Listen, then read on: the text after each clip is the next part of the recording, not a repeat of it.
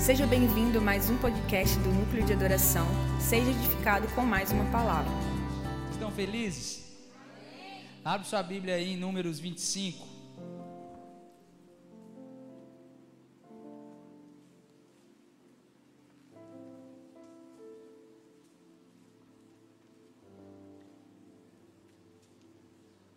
Números 25. Eu usei esse texto para pregar para os jovens na última sexta insana, mas hoje vou falar de um outro aspecto. Quero cumprimentar aí os irmãos da, da igreja online. Seja muito bem-vindo, fica à vontade, compartilha esse link aí, dá um, dá um like. Irmãos, deixa eu ensinar vocês. Hoje tudo nosso digital existe por trás um algoritmo. Então, se você está na sua rede social, a rede social é programada para te mostrar aquilo que você gosta de ver. Então, quando você começa a curtir alguma coisa, própria, o próprio algoritmo do sistema começa a te dar mais conteúdo daquilo. Ele entende que aquilo é relevante e começa a entregar também para mais pessoas.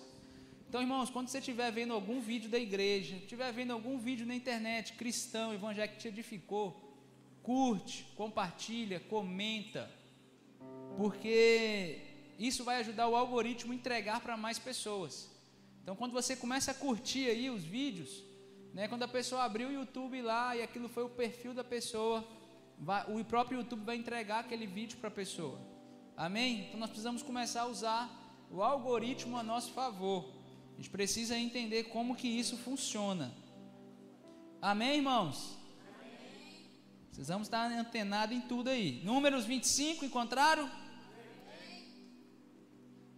Versículo 1 diz assim, ó: Enquanto o povo estava acampado em Sitim, os homens de Israel começaram a manter relações sexuais com mulheres moabitas da região.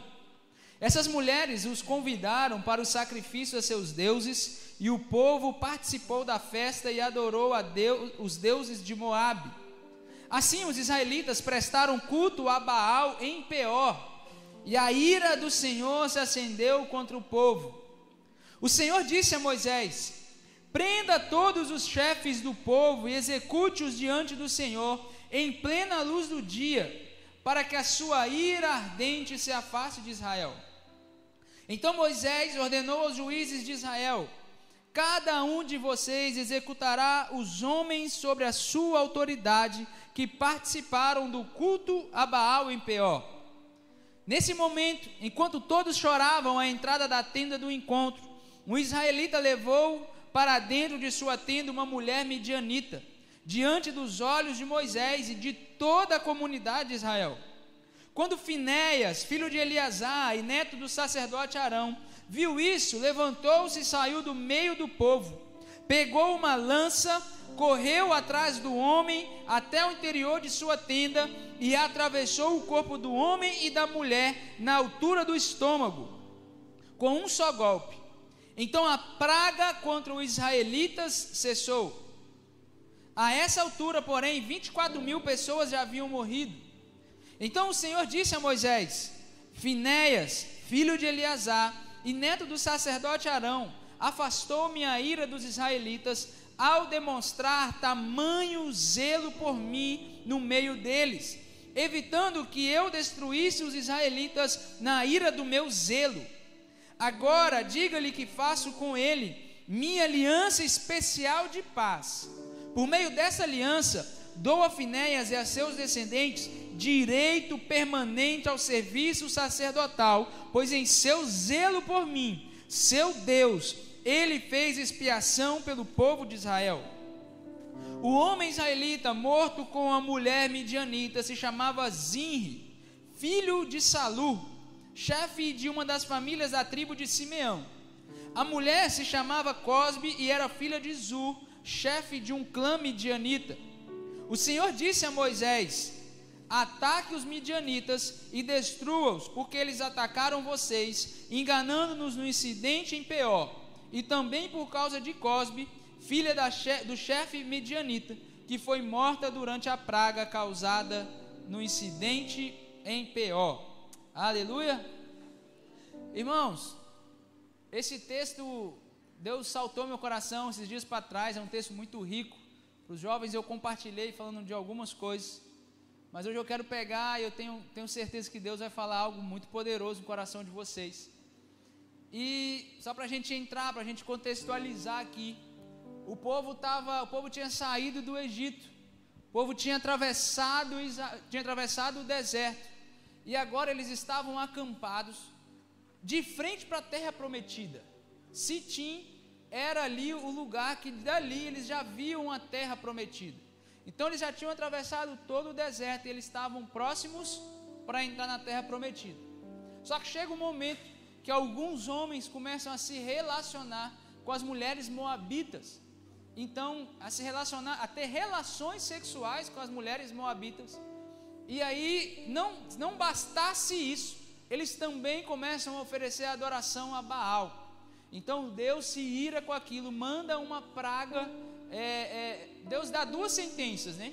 Deus fala com Moisés assim: Moisés, fala com os juízes, aqueles que estão sob a autoridade daqueles homens, para pegar na luz, na frente de todo mundo, para matar eles.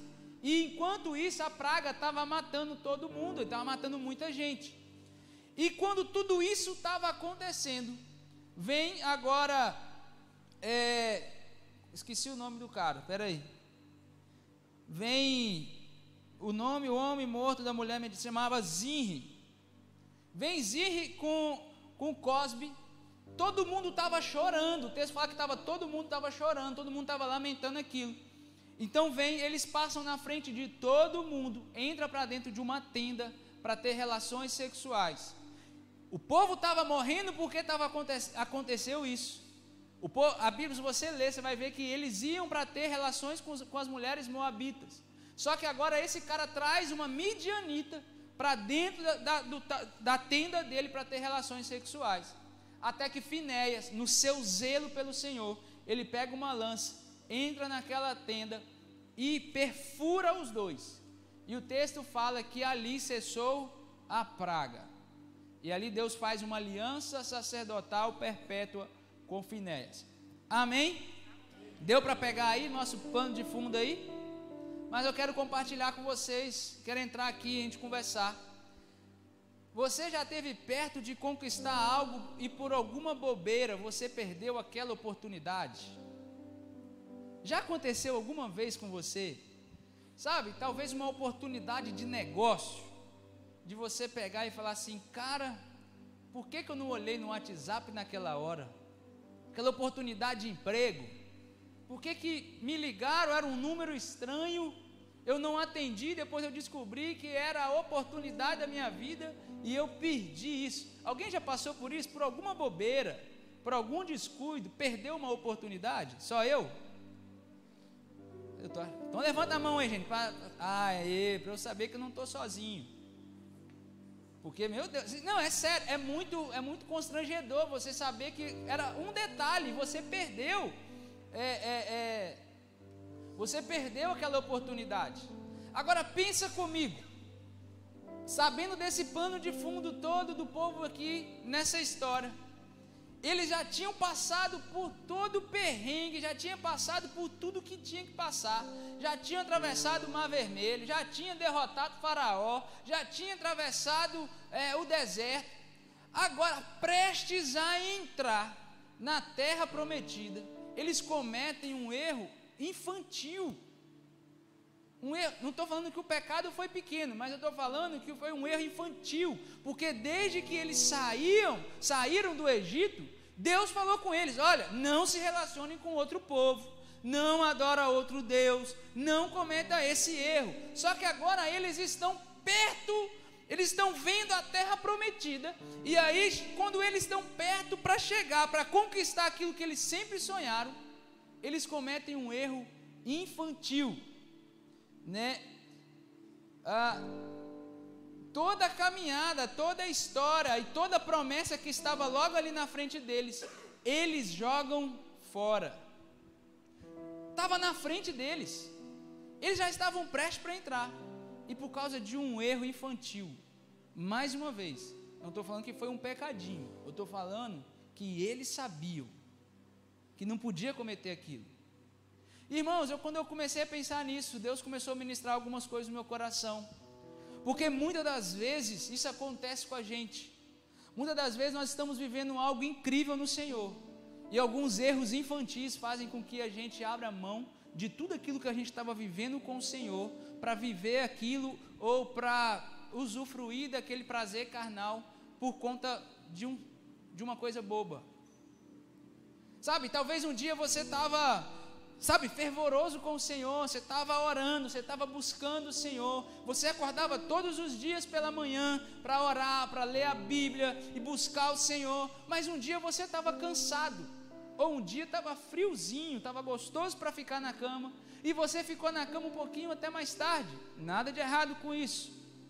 Só que aí no outro dia também amanheceu frio e você também estava cansado, e você também já não levantou para orar.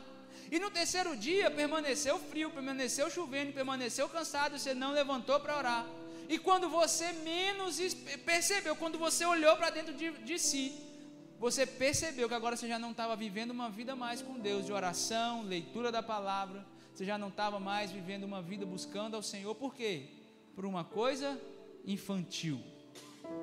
Ou talvez você estava é, é, vivendo algo no Senhor, você ia para o trabalho animado, você estava buscando o Senhor, e aí chega, você chegou no trabalho, e lá no trabalho aquela pessoa fiou o dedo no seu olho, te cutucou, você estourou. Ou talvez você chegou em casa, sua mulher te tratou mal e você ficou com muita raiva. E por conta daquilo você abriu mão. Você desanimou de orar, você não estava com cabeça para orar. E por causa daquilo você abriu mão de uma vida com Deus. E quando você percebeu aquilo que você estava tanto buscando ao Senhor, buscando no Senhor, buscando viver no Senhor, você abriu mão daquilo. Ou talvez ainda vocês vão se encontrar, gente. Você estava vivendo algo sobrenatural no Senhor. Você estava cercado de pessoas certas. Você estava no local correto você estava fazendo tudo conforme manda o script. Mas um dia passou uma moabita do seu lado. Você deu uma olhadinha para ela, você caiu nos olhares dela, e quando você se viu, você estava tendo relações com ela. E quando eu falo moabita aqui, você pode jogar isso para pecado, você pode jogar isso para uma, uma série de coisas. Você estava fazendo tudo, cara. Você estava buscando ao Senhor, você estava fervoroso. Você achava que nunca mais você ia pecar. Você achava que nunca mais você ia, sabe, correr esse risco. Você já estava você já estava com aquele sentimento assim que Deus estava doido para te arrebatar, porque tanto que você já estava orando, você, você, levantava a mão, você já encostava no céu, e aí um dia uma moabita passou do seu lado e você olhou, e por conta daquilo, tudo aquilo que você buscava no Senhor, por tudo aquilo que você almejava no Senhor, você abriu mão? Esse era o cenário do povo de Israel. Eles estavam no lugar certo. Eles estavam cercados pelas pessoas certas. Era o povo de Deus. A terra prometida estava logo ali na frente deles. Mas eles abriram mão de tudo isso para se prostituírem com as moabitas. Irmão, qual que é o grande lance aqui? O grande lance é que quando eles cometem esse erro, Deus libera dois decretos. Um é que eles deveriam morrer, e outros é que liberou uma praga que estava matando outras pessoas perto deles. O que, que isso tem a ver com a gente? Muitas das vezes abrimos mão de tudo que Deus tem para nós por coisas bobas, e por consequência disso, vivemos uma vida morta e matamos quem está do nosso lado. Nós abrimos mão daquilo que a gente queria viver no Senhor. E aí, desculpa por viver uma vida morta, mas a gente acaba vivendo uma vida morta. A gente está ali andando, é igual um morto muito louco. Não sei se é da época de vocês. Vocês lembram do morto muito louco? Quem lembra do morto muito louco? Deixa eu ver a idade de vocês. Se tocava uma música, ele dançava. Parava a música, ele estava morto. Sessão da tarde. Era Lagoa Azul na segunda.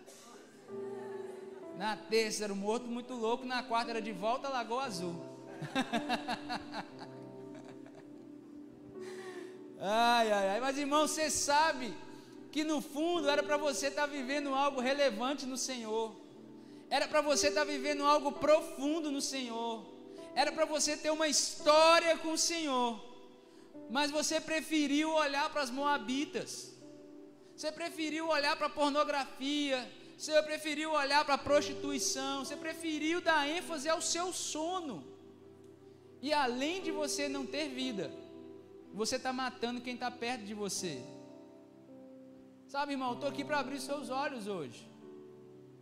Porque, pensa comigo, imagina um marido ou imagina uma esposa que agora estava buscando o Senhor e agora ela, ela, desvia ou ele desvia. E agora ele passa a estar morto espiritualmente, vamos dizer assim. Irmãos, não é só ele que morre. Ele está matando a esposa, ele está matando os filhos, ele está matando o casamento dele. Por quê? Porque existe um decreto. Não é só eles que vão morrer, também vai morrer quem está perto. Irmãos, essa noite eu quero abrir os olhos de vocês. Porque talvez vocês estavam vivendo algo no Senhor, vocês estavam buscando o Senhor, mas em algum momento vocês olharam para as Moabitas. Em algum momento isso chamou a atenção. Sabe? Você já parou para pensar que talvez a sua vida morta espiritualmente falando está levando as pessoas que estão perto de você a morrerem também? Você não tem medo disso não? Você já parou para pensar que a vida que você está levando no Senhor está tão morta que você está matando as pessoas que estão perto de você? E o contrário disso também é uma verdade. O contrário disso também é uma verdade. A vida viva que você leva também provoca vida, também traz vida nas pessoas que estão ao seu lado. Então, irmãos, você precisa entender. E quando eu estou falando de, de viver uma vida morta, uma vida viva, Parece Dilma Rousseff, né? Não, não, não vamos colocar uma meta, mas quando alcançarmos a meta, no final nós vamos estocar o vento. Mas vamos lá. Mas a gente pode abrir um leque. Porque, irmãos, tem gente que está vivo ministerialmente porque você está vivo ministerialmente. Talvez se você morrer espiritualmente, o ministério da pessoa que está caminhando com você também pode morrer essa condenação pode estar sobre a vida da pessoa. Sabe? Empresa, sonho. Sabe, irmãos, eu não sei se você já passou por isso. E está em chegar em uma situação que a pessoa só está esperando você falar assim: acaba com isso, vamos embora. Só estou esperando isso. Sabe, várias oportunidades, várias vezes. Eu, eu chegava em casa, eu falava assim: não, não, não vamos embora, vamos acabar, vamos embora com esse negócio, vamos voltar, vamos retroceder, vamos voltar. E aí Graciele batia o pé: não, foi Deus que mandou a gente ficar aqui, foi Deus que mandou a gente fazer isso, foi Deus que nos chamou a gente viver isso. Mas irmão, se ela tivesse morta espiritualmente naquele momento, ou se eu estivesse morto espiritualmente naquele momento, quando ela também deu as crises dela, nós iríamos abrir mão daquilo que Deus nos chamou para fazer. Está fazendo sentido para vocês? Estão conseguindo me entender? Nós vamos chegar em um lugar aqui hoje. Estou com meu coração cheio de expectativa. A gente está só fazendo uma, uma base para vocês entenderem. Então, talvez as pessoas que estão perto de você só estão esperando você desistir para poderem desistir também. Então, irmão, eu queria dar uma sacudida em vocês. Eu queria dar uma sacudida em você que está nos acompanhando através da live. Talvez você estava vivendo algo no Senhor, talvez você estava vivendo algo relevante no Senhor, mas as moabitas te chamaram a atenção. E presta atenção nisso. O texto fala, o texto não fala que eles casaram com as moabitas. Isso é sensacional. Você precisa entender isso. O texto não fala que eles foram lá e casaram com as moabitas. O texto fala que eles foram lá ter relações sexuais com elas. Ou seja, era uma coisa casual. Não era uma coisa que eles faziam que, ah não, eu vou casar, eu vou fazer todo dia. Você sabe por quê, irmão? Deixa eu abrir um parênteses aqui para você entender onde eu quero chegar. Adão não foi expulso do jardim porque ele chupou uma árvore toda do, do, fruto do conhecimento do bem e do mal, que ele comeu a árvore toda. Foi um fruto que ele comeu. E às vezes a gente acha que para o Senhor expulsar a gente do jardim, a gente tem que comer é, o fruto, a árvore toda. E às vezes a gente esquece que uma coisa casual nos rouba todo o propósito do Senhor. Nós esquecemos que um detalhe, um erro infantil, uma coisa pequena, nos rouba do propósito, faz com que a gente abra mão do propósito. Nós precisamos começar a entender essas coisas. Porque às vezes a gente acha que é só uma vida no pecado. Não, irmão. Às vezes um erro, um encontro casual, um dia que encontrou com a Moabita, foi o suficiente para ser decretado a morte, tanto dele quanto das pessoas ao redor dele. Então, irmão, a gente não pode ficar brincando de olhar para a Moabita. Nós não podemos ficar brincando de ter encontros casuais com elas. Nós não podemos achar que isso é normal. Porque isso é o suficiente para você ser expulso do jardim. Isso é o suficiente para você não entrar na terra prometida. É porque está sendo vendida uma imagem. Deixa eu só abrir um parênteses. Eu achei que essa mensagem ia ser um tempo para cima. Daqui a pouco vai chegar. Mas é que eu estou achando vocês assim. No... Daqui a pouco vai chegar. Está sendo vendida uma imagem, irmão, que não, Deus é misericordioso, Deus é, ele perdoa. Ele é, irmão. Ele perdoa. Só que todo mundo fica tendo a sua teologia pautada na graça, hipergraça e tal. Esquece de ler um, um livro no Novo Testamento. Uma carta, Judas. Parece que o pessoal tem medo, porque acha que é do Judas Iscariotes. Não, que a carta não é do Judas Iscariotes. Leia aquela carta. Judas ele vira e fala assim: irmãos, vamos permanecer fiéis, porque vocês lembram dos nossos antepassados? Deus tirou eles do Egito, Deus tirou eles no mundo, mas por eles não permanecerem fiéis, eles não entraram na terra prometida. Porque uma coisa é você ser livre do pecado, uma coisa é você ser livre do mundo, outra coisa é salvação e eternidade. Faz sentido para vocês? Terra prometida é o lugar que Deus prometeu para você passar a sua vida. O deserto é um processo. No deserto você tem liberdade de escolher se você quer ir para lá ou se você quer voltar. No Egito você não tinha poder para escolher nada. No Egito, o que o faraó mandava você fazer, você fazia. No mundo é assim. Aí você tem um encontro com Jesus, Jesus te liberta. A partir daquele momento que Jesus te libertou, agora você escolhe: opa, eu vou para onde? Eu volto para o Egito ou eu vou para a terra prometida? Um conselho que eu te dou: não viva no deserto, irmão. Não queira morrer no deserto, mas vamos voltar para cá.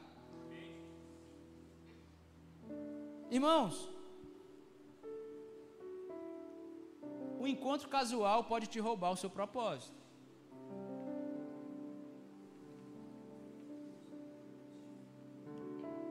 E olha que interessante o texto diz: que após acontecer isso, vem Zinri e Cosbe, entra para sua tenda e começa ali a ter uma relação sexual. Olha o que significa o nome Zinri ou Ziri. Significa louvável. Olha o que significa cosbe: mentira. Ou seja, um louvor mentiroso. Porque a consequência de alguém que tem relações com as moabitas é prestar uma adoração mentirosa. A consequência de alguém que tem relações com as moabitas é prestar uma adoração mentirosa. Pensa comigo, quando os israelitas saíram do Egito, eles queriam ou não queriam a terra prometida? Queriam ou não queriam? Eles queriam adorar o Senhor ou não? Queriam a manifestação da glória do Senhor ou não? Agora, olha a denúncia que Estevão faz, lá em Atos 7, 39, se quiser anotar, eu vou ler para a gente ganhar tempo. Mas os nossos antepassados se recusaram a obedecer Moisés. Isso é Estevão falando. Atos 7:39. Eles o rejeitaram e em seu íntimo voltaram para o Egito. Eles o rejeitaram, em seu íntimo voltaram para o Egito. Aqueles homens já não estavam no mundo mais, eles já não estavam no Egito mais. Eles viviam no meio do povo escolhido mas eles estavam oferecendo uma adoração mentirosa, porque os olhos deles não estavam mais em Canaã, estavam no Egito. Eles já não estavam mais olhando para Canaã, eles já não estavam mais olhando para o propósito do Senhor, eles já não estavam mais olhando para a promessa do Senhor, eles já não estavam mais olhando para aquilo que Deus falou que era para eles viverem. Para onde eles estarem, eles estavam olhando é para o Egito, eles estavam caminhando para Canaã, mas o coração deles estavam lá no Egito, e então por causa disso, eles ofereceram adoração mentirosa, porque deixa eu te ensinar, irmão, não adianta você ter saído do mundo, não adianta você frequentar uma igreja, mas mantendo encontros casuais com as moabitas. Resultado disso vai ser uma adoração mentirosa. Está dando para entender? Está fazendo sentido? Só que eu estou falando aqui de coisas espirituais.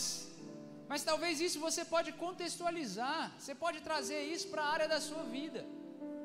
Talvez no seu casamento você foi lá, você teve aquele sacrifício de conquistar aquela mulher, aquele rapaz, e você foi, você passou, você jogou o charme para cima dela, você jogou uma, você conversou, você chamou ela para orar, você passou por aquele período todo de sacrifício, e aí você noivou, você casou, e a sua esperança estava o quê? Cara, eu vou viver dias incríveis. Meu casamento, ó, fenomenal, espetacular. Só que às vezes um erro, um erro, é decretado morte sobre o casamento. E aí, o que, que acontece? Estou dando exemplo do casamento, irmão, mas você joga isso para qualquer área da sua vida. Você passa agora a ter um relacionamento, um casamento morto, sem expectativa de vida, sem mais chance, sem mais. Não, isso aqui já foi decretada a falência, já não tem como. Isso a gente pode jogar para a empresa, porque às vezes você sonhou com a sua empresa, e às vezes você planejou, e às vezes ali no negócio ali você cometeu um erro infantil, e aquilo ali tudo veio um decreto de morte. E aí você acha agora que já está tudo acabado, que já não tem mais esperança, que já não tem mais propósito. Talvez você se encontre dessa forma, talvez tenha alguma área na sua vida que se encontra dessa forma. Talvez seu sonho, você sonhava com algo e daqui a pouco aconteceu alguma coisa que matou o seu sonho e agora você não consegue sonhar mais. Talvez, igual eu falei, o seu casamento. E aí você acha agora que você está fadado a ter um casamento falido e você não tem esperança mais de um casamento restaurado. Talvez você tenha, a, não sei, irmão, não sei, alguma coisa que talvez você estava com muita expectativa. Você batalhou para chegar naquele momento. Mas aconteceu algo que veio uma notícia de morte. E agora você perdeu a esperança. Se alguma coisa, ou talvez é a sua vida espiritual mesmo. Talvez você estava buscando o Senhor, talvez você estava adorando o Senhor, você estava queimando por Jesus. E você cometeu um deslize. Que é o suficiente, não estou menosprezando o deslize, pelo amor de Deus. Não estou menosprezando o erro. Um erro é suficiente para roubar todo o propósito. Mas foi um deslize, uma olhadinha para o lado, veio um decreto de morte. Se alguma área da sua vida encontra assim, eu quero dar alguns conselhos para você, baseado nesse texto. Se você entendeu que você chegou a esse ponto, que talvez no seu casamento, na sua vida com Deus, você acha que você não tem mais solução, você não consegue mais, que as moabitas são apaixonantes demais, que você está vivendo uma vida assim. Eu quero dar alguns conselhos. Vocês estão comigo? Primeiro conselho. O texto fala que eles estavam acampados em Sitim. Sitim significa Vale das Acácias. Acácia foi a madeira usada para confeccionar os utensílios santos. Então, o primeiro conselho que eu quero dar para você: você precisa estar em ambientes onde tem a matéria-prima para a glória de Deus. Vou traduzir isso para você. Sitim significa acácia, acácia é a madeira que foi usada como base para confeccionar aqueles utensílios do tabernáculo, aonde a glória de Deus veio. Então, se alguma coisa na sua vida está dessa forma, sabe, com um decreto de morte, você precisa entender que você precisa estar em um lugar aonde tem a matéria-prima para a glória de Deus. Por que, que eu falo isso? Porque nós temos o costume de quando nós começamos a pecar, quando começamos a errar, a gente se afasta. Eu não sei se você já ouviu a história assim: não, não vou para a igreja não, porque eu estou com minha vida toda errada. Eu vou dar uma resolvida aqui nela, vou dar uma acertada e depois eu vou para a igreja. Alguém já ouviu isso? Eu nunca vi ninguém consertar a vida longe da igreja. Eu nunca vi alguém falar assim, não, agora eu estou santo, estou buscando o Senhor, eu já li a Bíblia toda, estou buscando, estou orando, estou jejuando, agora eu vou para a igreja. Alguém já viu? Eu também não. Então nós cometemos o erro de querer nos afastar dos ambientes, que era aquele ambiente propício para nos impulsionar, que é um ambiente propício para nos salvar, que é um ambiente propício para nos curar. Então, se tem alguma coisa morta em você, se tem alguma, você precisa estar em um ambiente que tenha matéria-prima para a glória de Deus. Você precisa ansiar pela glória de Deus. Se por um acaso você, quando eu falo de Moabita, você olha para você e você olha e fala que é pecado, que é prostituição, que é, vício, que é mentira, fofoca, e às vezes você olha para você e fala, cara, eu não consigo me livrar disso, eu, eu, eu tive uma relação, estou tendo uma relação, isso está me roubando o propósito. Deixa eu te falar, se tem um lugar que pode mudar a sua vida, é um ambiente onde tem a matéria-prima para a glória de Deus. Que ambiente é esse? A igreja, a casa do Senhor, reuniões de oração, reuniões onde a glória de Deus vem. Mas, pastor, eu sou muito pecador. Glória a Deus que você está entendendo.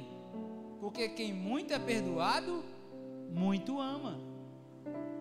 Quanto maior for sua convicção de pecador que você tiver, mais você vai amar o Senhor. E é nisso que você precisa buscar o Senhor. Então, o primeiro conselho que eu quero dar para você nessa noite é: frequente lugares, você precisa estar no lugar certo. Não saia do lugar aonde pode transformar a sua vida. Não saia. Não importa o pecado, não importa o erro, não importa a vergonha que você está passando lá fora. Não saia desse lugar. Não saia. Não cometa esse erro. Segundo conselho, quero dar quatro conselhos. Ande com pessoas que, enquanto todas as outras estão se prostituindo com as moabitas, eles estão se mantendo puros e fiéis ao Senhor. Olha o que o texto diz, Números 25, 5. Então Moisés ordenou aos juízes de Israel para matar. Você concorda comigo que se Moisés existia uma sentença de morte, os homens estavam se prostituindo. Só que Moisés vira e fala assim: Ó oh, juiz, vem cá. Vocês vão matar aqueles que estavam na sua responsabilidade. Você concorda comigo que esses juízes não se prostituíram? Porque senão eles estariam dentro dessa mesma sentença.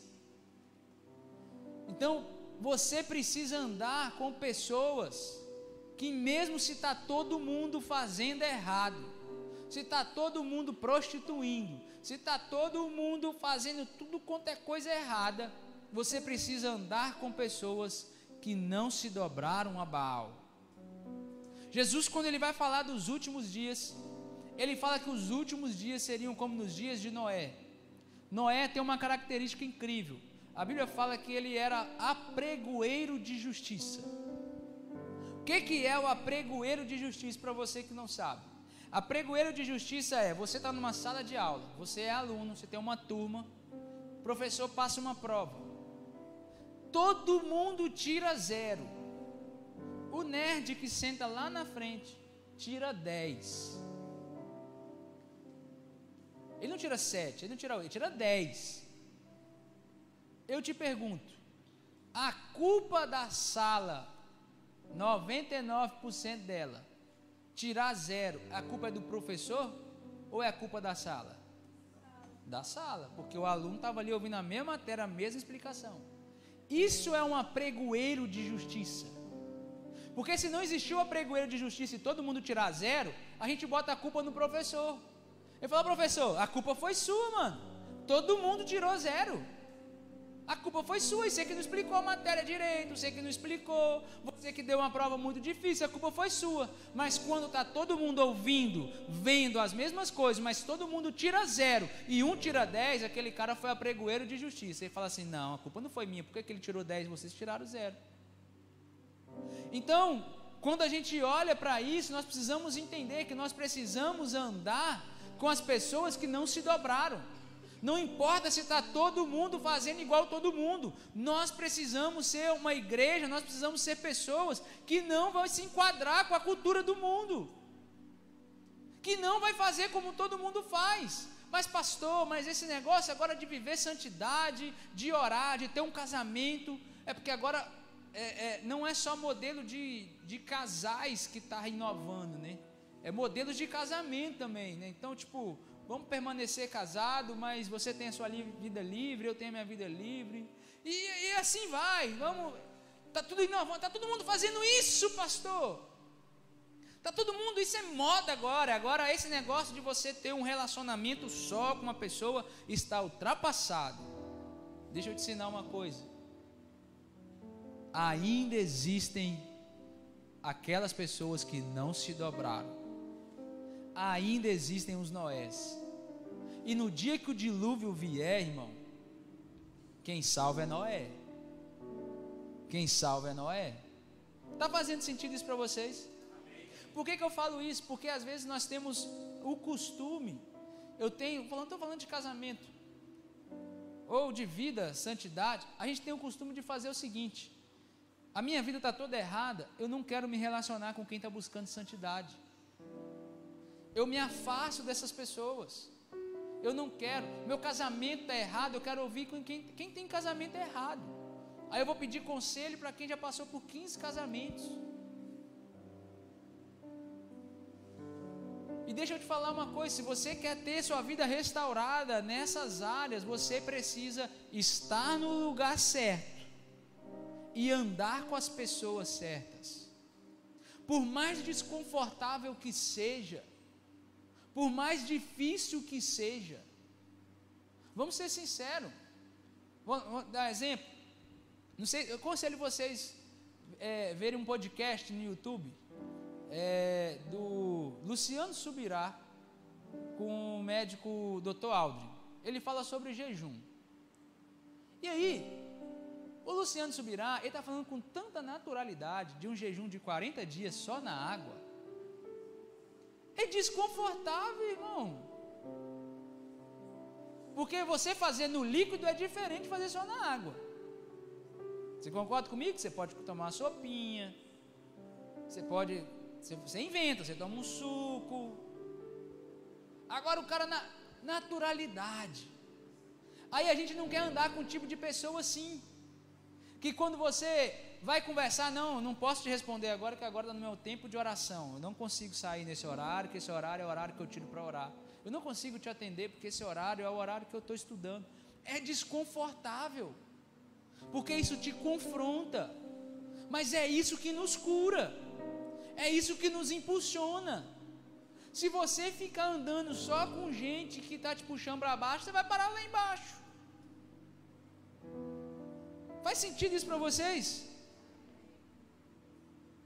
E aí a gente quer ter um casamento restaurado, a gente quer ter uma vida espiritual restaurada, a gente quer ter uma empresa restaurada, a gente quer ter relacionamento restaurado, mas a gente só se relaciona com quem está tudo quebrado. Não vai conseguir. Não vai conseguir. Então eu quero deixar esse conselho para você. Primeiro, esteja no lugar certo. Esteja no ambiente certo. Um ambiente de glória Quanto mais pecador você se identificar, mais você necessita da graça do Senhor, e é lá que você precisa se jogar aos pés dele. Segundo, se relacione com pessoas que não se dobraram a Baal, que se mantiveram puras, que se mantiveram limpas, que se mantiveram com uma vida exemplar. Mas está todo mundo fazendo, todo mundo vai vai se dar mal. E você vai permanecer firme. Faz sentido isso? Tá tranquilo aí para vocês? Então deixa eu te falar uma coisa. Identifica uma área na sua vida que você entende que está errado e procure alguém que é exemplo naquela área para você. Não olhe para as pessoas ruins, para os exemplos ruins. A gente tem uma mania de pegar. Eu não sei se você já passou por isso. Você chega na rua e aí, o bê, aí, aí vem um bêbado para conversar com você. E o bêbado quer te dar um sermão. Aí ele começa, ah, que não sei o que, você tem que melhorar nisso, tem que melhorar aquilo, melhorar aquilo. O que, que é a primeira coisa que a gente faz? Rapaz, olha você, moço. Está todo aí na rua, sujo e tal, está querendo falar de mim. Mas a gente não tem a humildade de falar assim: será que esse cara está falando a verdade? Por que, que eu estou falando isso? Porque nós pegamos os exemplos ruins para justificar os nossos erros. Nós pegamos os exemplos ruins para justificar a vida rasa que a gente leva. A gente pega o exemplo ruim para justificar. Então eu quero te aconselhar: ande com pessoas Ande com pessoas que têm a vida restaurada, casamento restaurado, empresa restaurada, sonhos restaurados. Amém? Terceiro,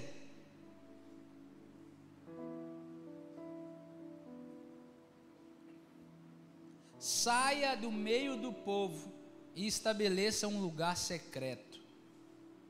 Números 25, 7 diz assim: Quando Finéias viu aquilo, levantou-se e saiu do meio do povo. Deixa eu te falar, não tenha medo de abrir mão de relacionamentos que te puxam para baixo. Não tenha medo de perder amizades. Não tenha medo. Porque se for amigos de verdade, eles vão entender a decisão que está tomando. Não tenha medo Saia do meio do povo e estabeleça um lugar secreto de oração. Qual que é o erro das pessoas também que eu vejo? As pessoas elas vêm, elas saem do meio, elas entendem, não, essa companhia aqui não é legal. Principalmente no meio dos jovens. Fala assim, não, essa companhia aqui não é legal, vou me afastar, ele está me puxando para trás, está me incentivando a fazer as coisas erradas, vou abrir mão. Aí ele sai do meio do povo, só que ele não estabelece um lugar de oração dias, meses depois, a gente vai no Instagram, quem está lá juntinho de novo? A pessoa com a mesma amizade, que sabe que vai puxar para trás. Eu lembro conversando com vocês aqui, eu estou lembrando. Quando eu passei na faculdade, fui para Colatina, 16 anos que eu tinha, formei muito novo, com 16 anos eu estava indo para Colatina. Acho que 16 ou 17. Aí, eu formei com 16, estava. É, isso mesmo. Resumo: estava na igreja, estava orando. E eu falei assim: não, vou para lá, vou morar. Cheguei lá, primeiro dia de aula, bati o olho, eu não sei de onde, aquilo é do diabo. Eu bati o olho nos alunos, assim, quem estudar comigo, eu falei assim: quem conhece as coisas boas de Colatina? vou grudar nele. E sabe o que, que deu? Identifiquei quem ia, estava eu lá no mundo. Por quê? Porque as companhias, as companhias vai nos levar para esse lugar. Faz sentido isso para vocês? Então, o que, que eu tive que fazer depois quando eu me converti? Estabelecer um lugar secreto. Tive que orar, tive que jejuar, tive que me afastar. Vamos sair, Miguel? Não, não saio. Vamos fazer isso, Miguel? Não, não vou. Vamos fazer isso? Não, não vou. Não vou. E quando eu não ia, eu não simplesmente não ia, eu ia para minha casa para orar. Ia para o meu quarto para orar. Por quê? Porque não adianta só eu sair do lugar secreto, do meio do povo, eu preciso estabelecer um lugar secreto de oração. Não adianta você só abrir mão das amizades, da companhia, não adianta você abrir mão daquilo que está te puxando para baixo, se você não tiver uma vida de oração. Não adianta você abrir mão, não, não vou mais é, assistir o jogo de futebol. Irmão, se você não estabelecer um lugar de oração, o que era jogo de futebol vai ser outra coisa. Sua vida vai continuar a mesma coisa. Faz isso sentido? Vocês conseguem me entender? Então saia do meio do povo e estabeleça um lugar de oração. Nós temos dificuldade, eu não consigo entender isso. A gente não tem dificuldade de abrir mão de amizade, nós temos dificuldade de estabelecer um lugar de oração. Uma vida de oração. E a gente precisa entender essas coisas. Eu já estou finalizando. A gente precisa entender essas coisas. Feche seus olhos. Faça uma oração com o Senhor. Fala, Deus, eu quero fazer uma aliança com o Senhor. Eu vou estabelecer um lugar de oração. Faz isso sincero, tá? Não precisa falar porque eu estou pedindo, não. Eu vou estabelecer um lugar de oração, um lugar secreto no Senhor. Eu vou ter uma vida de oração. Não adianta eu só abrir mão daquilo que o Senhor está mandando eu abrir mão. Eu também preciso estabelecer um lugar de oração. Eu preciso estabelecer um lugar de oração.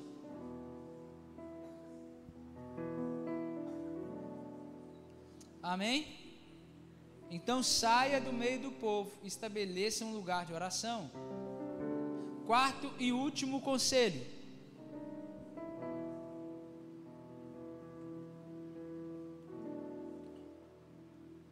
Seja ferido por um zelo, pela presença do Senhor.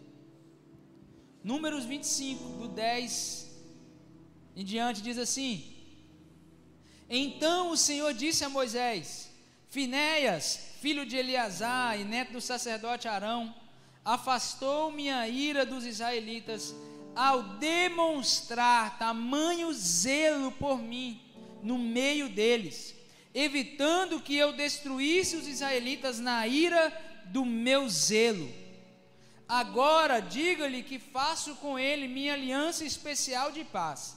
Por meio dessa aliança, dou a Finéias e a seus descendentes direito permanente ao serviço sacerdotal, pois em seu zelo por mim, seu Deus, ele fez expiação pelo povo de Israel. Irmão, se você não tiver um zelo pela presença de Deus, você nunca vai ter coragem de enfiar uma lança nas áreas que você precisa matar em sua vida. Se você não tiver um zelo pela presença do Senhor, você nunca vai ter coragem de matar, de enfiar uma lança naquilo que precisa ser morto na sua vida. Faz sentido isso? Sabe por quê, irmão? Porque se você não tiver um zelo, um medo de perder, um medo de, de ficar longe, a palavra zelo ele fala de um ciúme no bom sentido ele fala de uma coisa, uma posse, um sentimento de posse, mas no bom sentido, tanto que Deus fala de, do zelo dele também. Se você não tiver um zelo pela presença do Senhor, você não vai ter coragem de permanecer no lugar que você precisa permanecer. Você não vai ter coragem de conversar com quem você precisa conversar. Você não vai ter coragem de sair do meio do povo. Você não vai ter coragem de estabelecer um lugar de oração. Por quê? Porque te falta zelo. É só um zelo profundo pela presença do Senhor que faz você ter coragem de abrir mão de todas essas coisas. Esses dias para trás, eu, tava, eu fiz um teste com a minha filha. Eu falei com a Graciela que um dia ainda vou pregar uma mensagem só do que a gente vive lá em casa, pai e filho. Mas eu fiz um teste com ela. Todas as vezes, olha, olha o teste que eu fiz. Ela gosta de pegar. Ela, criança pega tudo, né? E aí, quando ela pegava alguma coisa que ela não podia pegar, eu simplesmente ia lá e tomava na mão dela. Não, você não pode fazer isso. E aí eu tomava, resumo da história: choro, pirraça, ficava brava, fazia um monte de coisa. Não sei se os seus filhos são assim também, mas o meu, ah, não, que eu, eu choro. Aí eu fiz, comecei a fazer um teste. Eu falei, quando eu for pegar, antes de eu pegar, eu vou dar um abraço nela, eu vou dar um cheiro nela, eu vou brincar com ela. Sabe o que acontecia? Quando eu via que ela estava, por exemplo, com uma faca na mão, que ela achou uma faca, ela pegou, e aí eu vinha, abraçava, cheirava, ela me entregava. Ela me entregava. Por quê? Porque a presença do Pai, o abraço do Pai, é mais importante, é mais precioso, é mais valorizado do que aquele objeto que eu quero brincar com ele. Faz sentido isso? Se você não entender a importância do abraço do Pai, você vai ficar querendo segurar aquelas coisas que podem te machucar, que podem te matar, que podem te roubar. Porque é só a presença do Pai que vai fazer você abrir mão daquilo. É por isso que eu vejo que tem duas classes de crente: aquele que acha que renúncia é coisa ruim, aquele que tem prazer em renunciar. Não que seja fácil, mas é que quando você está envolvido com a intimidade do Pai, com o abraço do Pai, abrir mão de brinquedos fica fácil demais. Meu quarto conselho para vocês: sejam feridos pela presença do Senhor. Sejam feridos por um zelo, um medo de perder o Espírito Santo. Quando Paulo escreve para Tessalonicenses, ele fala assim: Não apagueis o espírito, tenha, sabe, esse zelo, um medo, um respeito, sabe, uma paixão pela presença do Senhor, tem uma paixão pelo toque do Senhor, tem uma paixão pela presença do Senhor, porque se você não tiver isso, irmão, não vai adiantar nada. Você não vai querer, não vai conseguir pegar uma lança e entrar para dentro da tenda e matar aquilo que precisa ser morto. Faz sentido? Então, a minha oração nessa noite é que vocês sejam feridos por um zelo pela presença. Que quando passar uma Moabita do seu lado, você venha olhar e falar assim: Não, Moabita, eu não quero isso, porque a terra prometida está ali, a presença do Senhor está ali, a glória do Senhor está ali, o propósito do Senhor está ali. Isso não me chama atenção. Quando passar a oportunidade, não, eu não quero, por quê? Porque a presença do Senhor é mais importante do que qualquer outra coisa.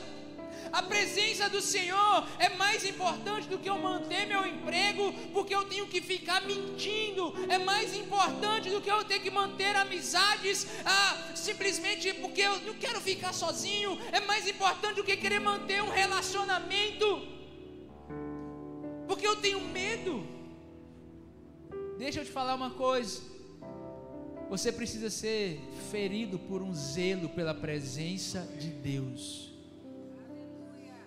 Você precisa ser ferido por um zelo pela presença de Deus.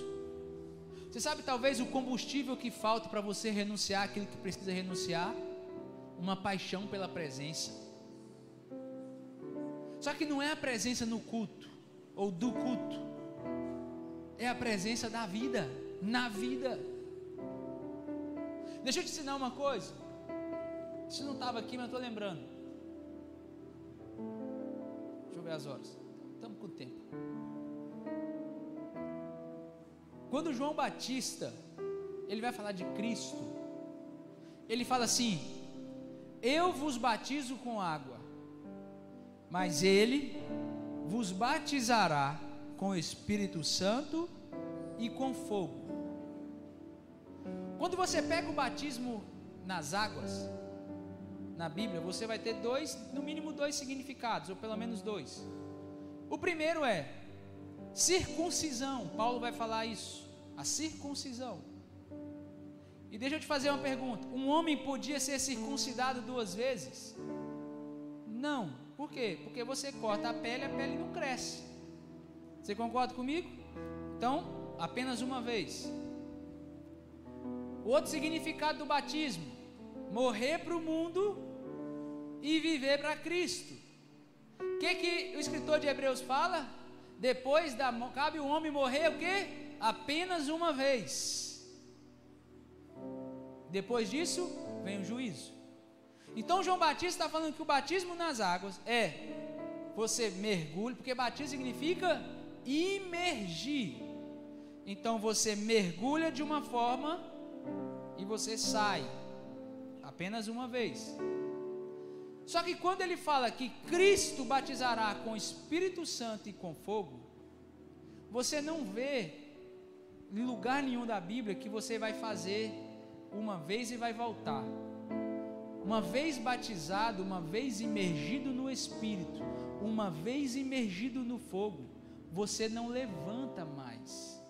Ele não vai apontar para você agora viver, voltar. Agora eu estou aqui, agora eu volto. Não, ele aponta para você viver uma vida imergido. Por que, que a, isso faz todo sentido, muda toda a nossa ótica? Porque às vezes nós temos uma visão que o fogo é aquele que a gente vem para o culto e a gente sente aquele arrupio, e a gente pula, a gente corre, a gente canta, e a gente não tem vontade de sair daqui, mas quando passa, sair, eu mergulhei no fogo, mas agora eu saí do fogo, agora eu estou tranquilo, lá era o fogo. Não, irmão, uma vez batizado no fogo, você fica imergido no fogo. Uma vez batizado no Espírito, você fica imergido no Espírito. E é lá imergido que você vive. É imergido no fogo que você vive. É imergido no espírito que você vive.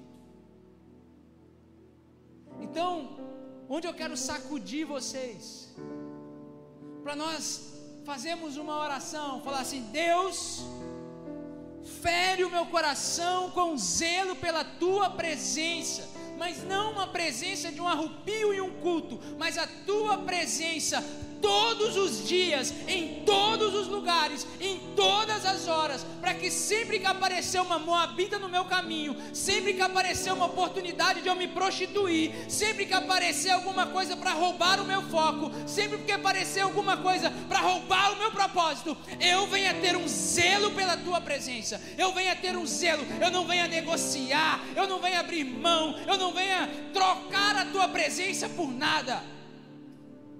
Vamos lá, fica de pé. Você acabou de ouvir o podcast do Núcleo de Adoração. Para ficar por dentro das nossas novidades, acesse as redes sociais.